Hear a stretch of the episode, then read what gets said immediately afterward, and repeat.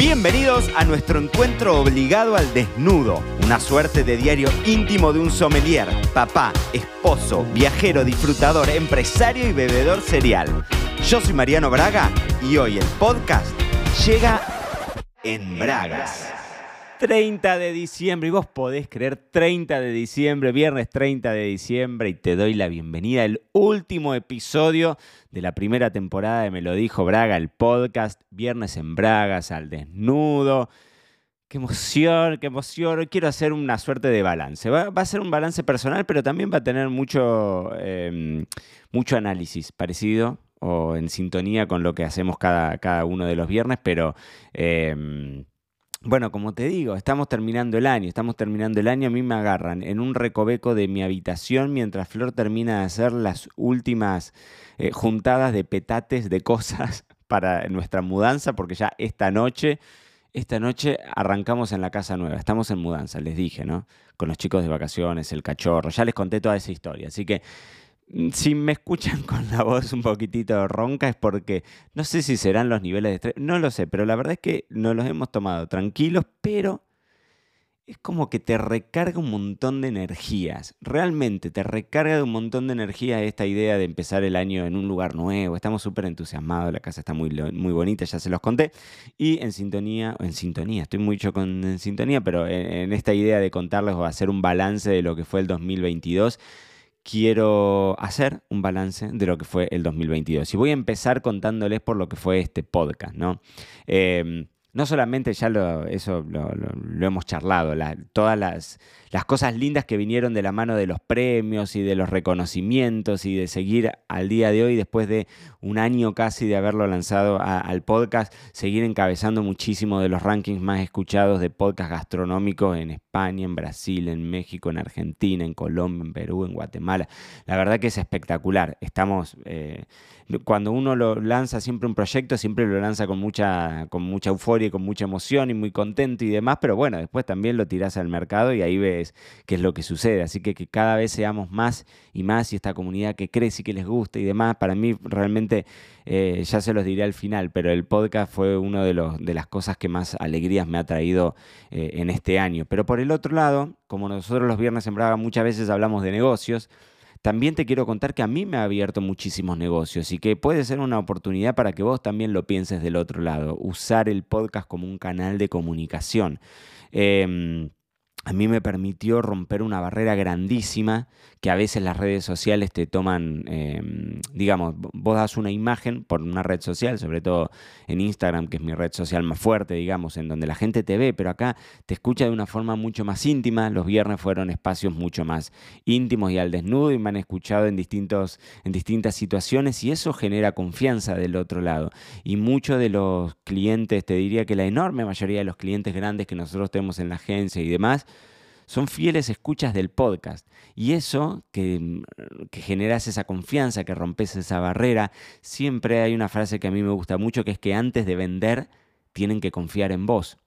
Y esto es un espacio en donde uno se puede sincerar y donde uno realmente rompe esos, em, esas ideas que a veces desde Instagram lo ves en una imagen y demás, y acá ya te escuchan un poco más humano. Puede ser un gran canal para vos también si es que tenés algún, si es que trabajás en el mundo del vino, o quizás no trabajás en el mundo del vino, pero como canal de comunicación yo te estoy hablando y vos quizás del otro lado ahora volvés de llevar a los chicos de la escuela y me estás escuchando en el auto o estás limpiando el inodoro y fregándolo o estás haciendo ejercicio en el gimnasio, saliste a correr y claro, es un momento de vínculo súper particular. Estamos vos y yo hablando y, mm, y, esa, y esa generación de confianza me parece que es una cosa, eh, eh, eh, fue al menos para mí fue un gran descubrimiento, más allá de mis épocas cuando yo era chico, nunca les he contado, pero yo tenía mis programas de radio en Carlos Casares y a mí me gustaba, me siento cómodo, como yo te digo siempre, acá se pone a grabar, yo arranco a grabar y el, la grabación sale, y si sale con error, sale, sale, chau, es una única one shot, no hay posibilidad, si, si digo alguna pavada, digo alguna pavada, de eso se trata, pero esa naturalidad es la que con la que yo me siento cómodo, pero por el otro lado también la que, la que termina generando el lazo tan fuerte que tiene el audio. ¿No? Otro de los puntos dentro del balance del 2022 fue que fue un año de quiebre en la academia. Me habrás escuchado que yo te estoy vendiendo los cursos constantemente, pero si vos me seguías hace mucho tiempo, hace más de un año, hace, previo a este podcast, vas a ver que antes no era así. Em, fue un año de muchísimo trabajo con los cursos. Imagínense que esta academia, esta plataforma de educación virtual, yo la tengo hace 15 años. Em, y te voy a decir algo sincero, yo siento que no estuve a la altura con, la academia. Durante mucho tiempo eh, los cursos estaban buenísimos, pero claro, hace 10 años estaban buenísimos los cursos. Y después el mundo se actualiza y uno ya no lee tanto y entonces necesitas más videos o necesitas audios o infografías o archivos o cosas que te puedan ser útiles y aplicar y demás. Y claro, la academia en algún momento había quedado arcaica comparado con lo que era la educación virtual actual. Entonces, eh, a fines del 2021, fines mediados, mediados de 2021, me propuse que el 2022 para nuestra plataforma de educación virtual fuese un año de quiebre, en donde invertí muchísimo tiempo, invertimos mucho dinero también en todo el equipo, pero eh, invertimos, invertí yo muchísimo tiempo, muchísimo tiempo Em, en dar vuelta completamente todos los programas. Por eso es que durante este año me escuchaste venderte y venderte y venderte y venderte y en primera parte del 2023 me vas a escuchar venderte también porque quedan todavía dos programas que, vamos a, que estamos relanzando ahora, ¿no? Pero esto de, de, actualizarse y siempre ser mejor, en algún momento en un episodio en Bragas que, que hablaremos en el 2023, em, que, que, lo tengo anotado, quiero charlarte, quiero contarte sobre em, sobre esto de que es necesario siempre ir mejorando, ¿no? Y hay un par de frases que te las voy a contar en ese episodio que dice, lo que hiciste para llegar hasta aquí no te llevará hacia allá. Y por el otro lado, em, en, ese, en, un libro que estoy leyendo que se llama Blitz Scaling, que está, está muy bien, eh, dice, parafraseando a Hulk o a Bruce Banner, yo no he visto Hulk más allá de cuando era chico, dice, el secreto detrás de nuestro superpoder es que siempre estamos cambiando. ¿Cómo haces para mantenerte vigente? Siempre estar un paso más allá y no quedarte con lo que fue un éxito, ¿no? Entonces eso a nosotros con la academia nos pasaba.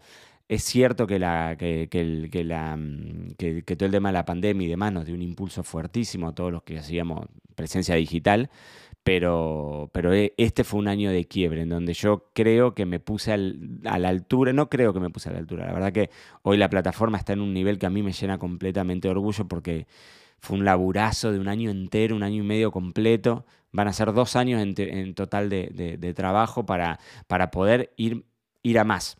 Es decir, en 2023 vas a esperarme que voy a ir a más. Voy a ir a más porque yo soy ambicioso, porque a mí me gusta crecer, a mí me gusta que me vaya mejor, a mí me gusta ofrecer mejores cosas. Así que fue un año de quiebre en donde nos preparamos y nos estamos preparando para, para, un despegue mucho más grande. Y el otro punto, el balance de 2022, es que quiero descansar un poco más. Eh, yo disfruto como loco el laburo, a mí me encanta trabajar, pero la verdad es que sobre todo la demanda de la academia fue un año muy intenso.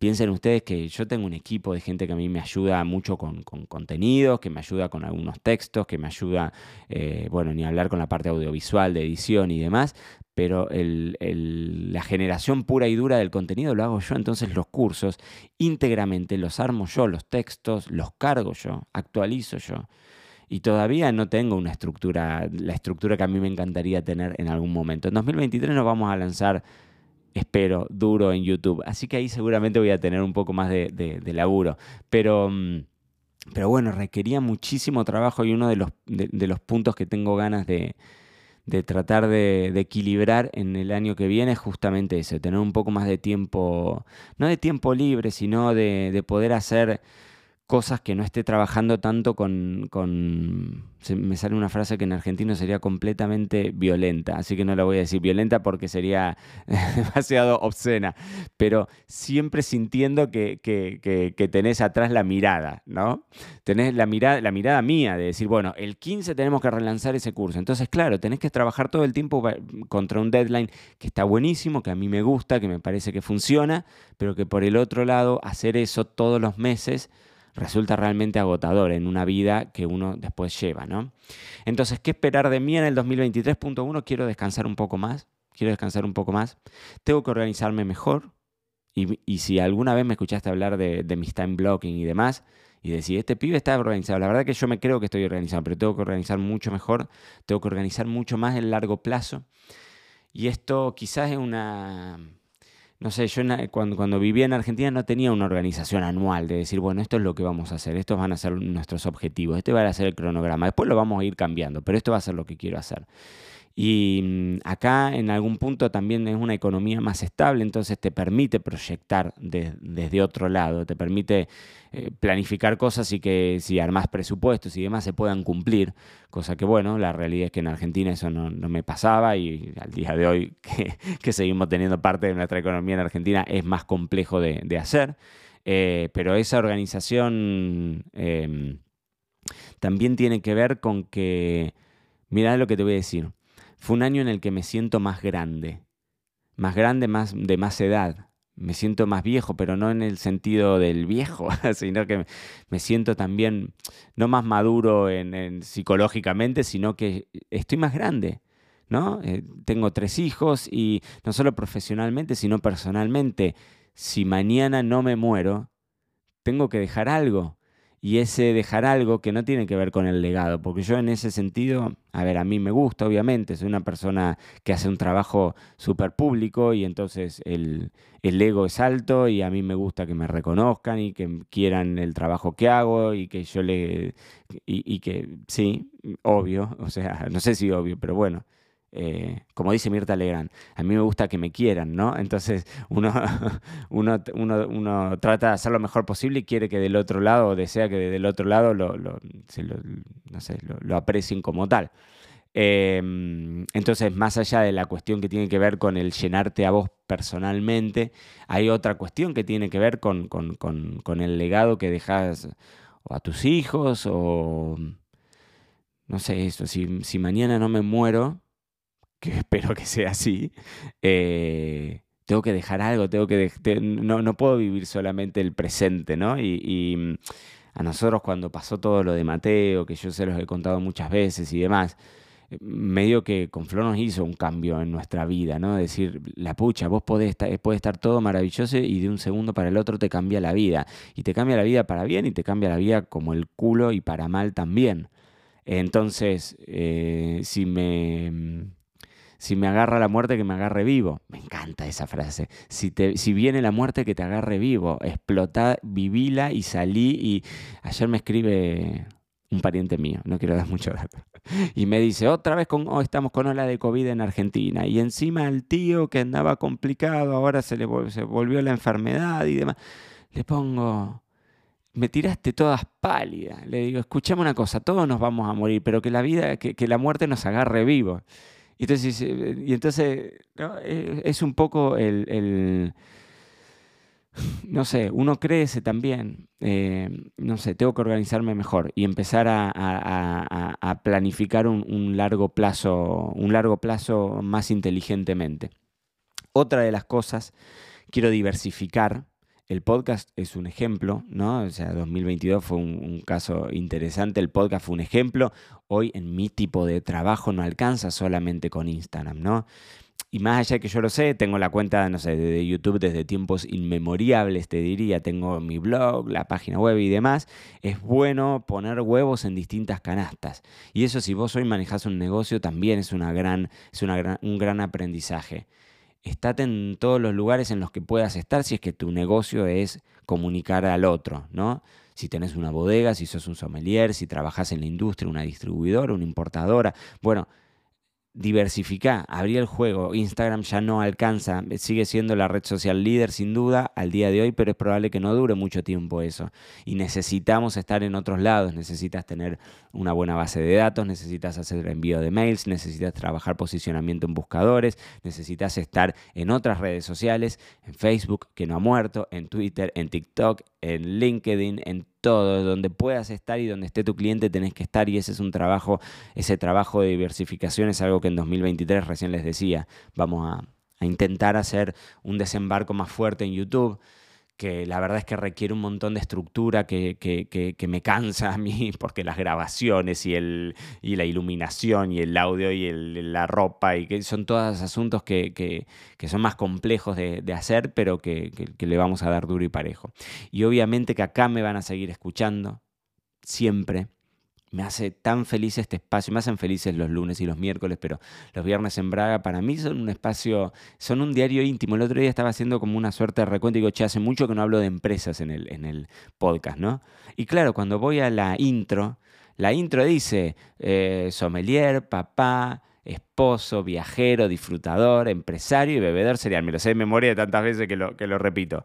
Eh, y todo eso se ha visto reflejado en estos viernes en Braga, ¿no? Eh, a mí este fue un espacio que me hizo muy feliz, que me seguirá siendo feliz todo el tiempo que me haga feliz, me seguirán escuchando acá, pero mm, mucho más allá de los premios que les decía y de los reconocimientos y los rankings y el número uno y todas esas cosas, ¿no?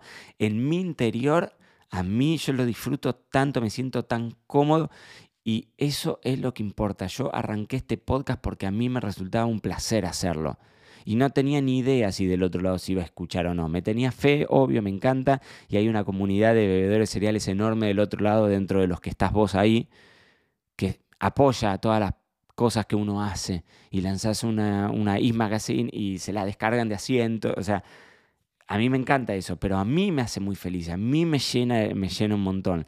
Y eso haciendo como un resumen de, este episodio, creo que es algo en lo que me quiero enfocar en 2023, en cosas que, más allá de que necesito el dinero para vivir, para comer y todo lo que todos nosotros hacemos porque trabajamos, no, vivimos del agua, sino que trabajamos y ese trabajo tiene su connotación económica del otro lado, pero hacer cosas que uno disfrute. Cuando uno hace las cosas desde adentro, son frases hechas las que voy a decir, pero las cosas salen mejor salen mejor y no hay posibilidad de fallar.